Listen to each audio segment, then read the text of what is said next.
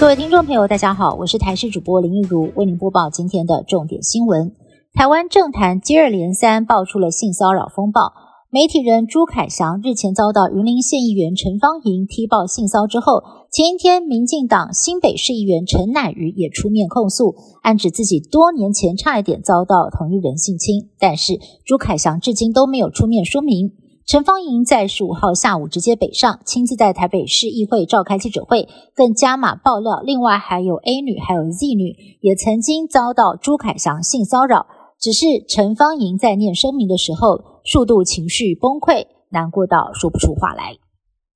资深艺人许杰辉遭到爆料性骚扰，女星黄云欣在脸书上发文回忆，十年前参与许杰辉执导的舞台剧《台湾舞娘》的时候，许杰辉。单独的要他穿指定服饰交性感作业，而中职啦啦队队员短金也发文说，学生时代遭到许杰辉袭胸，并且呢，在接受电话访问的时候，回忆起当时的状况，更是哽咽落泪。而对于性骚扰风波接二连三连环爆，许杰辉在今天下午紧急发文道歉，并且宣布退出演艺事业。解封之后，有越来越多人出国旅游，但是最近有不少的旅客入境日本的时候，因为不小心带了金项链遭查，甚至被扣押。不只是台湾旅客，韩国旅客也传出了不少案例。日本近来似乎正在严格的执行检查黄金，加强执行贵重金属的管制措施。我国外交部也特别提醒，近来国人携带黄金未申报，反而遭到日本的。关税扣押案件激增，呼吁国人要小心，不要触法了。有一艘搭载着移民的渔船，十四号在希腊的外海翻覆沉没，至少有七十九个人丧生，目前仍然有数百人失踪，死亡人数恐怕还会再攀升。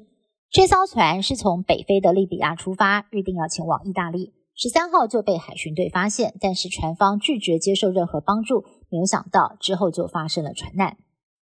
不少人受够了主管跟公司，却没有勇气提出离职，为此身心俱疲。日本最近就出现了一种代客离职的服务，可以帮助委托人提离职申请，跑完所有的流程，过程当中委托人完全不用跟公司接触，既不用担心提离职遭到主管口出恶言，还可以避免公司提出必须要找到新人交接才能够离职的需求，助人摆脱想走却走不掉的困境。法国最大的科技展十四号在首都巴黎开幕，上千家企业参与年度盛会，展示最新的发明。法国公司结合 AI 科技，推出了泛古聊天机器人，让民众能够跟已故的艺术大师面对面。德国仿生公司则是推出了新的医疗穿戴设备，帮助医护人员照顾病患。现场也展出了机器狗跟飞天计程车，相当多元。法国总统马克宏也亲临现场，预计十六号将跟 Tesla 执行长马斯克见面。讨论 AI，还有特斯拉设厂。以上新闻是台新闻部制作，感谢您的收听。更多新闻内容，请您持续锁定台视各节新闻以及台视新闻 YouTube 频道。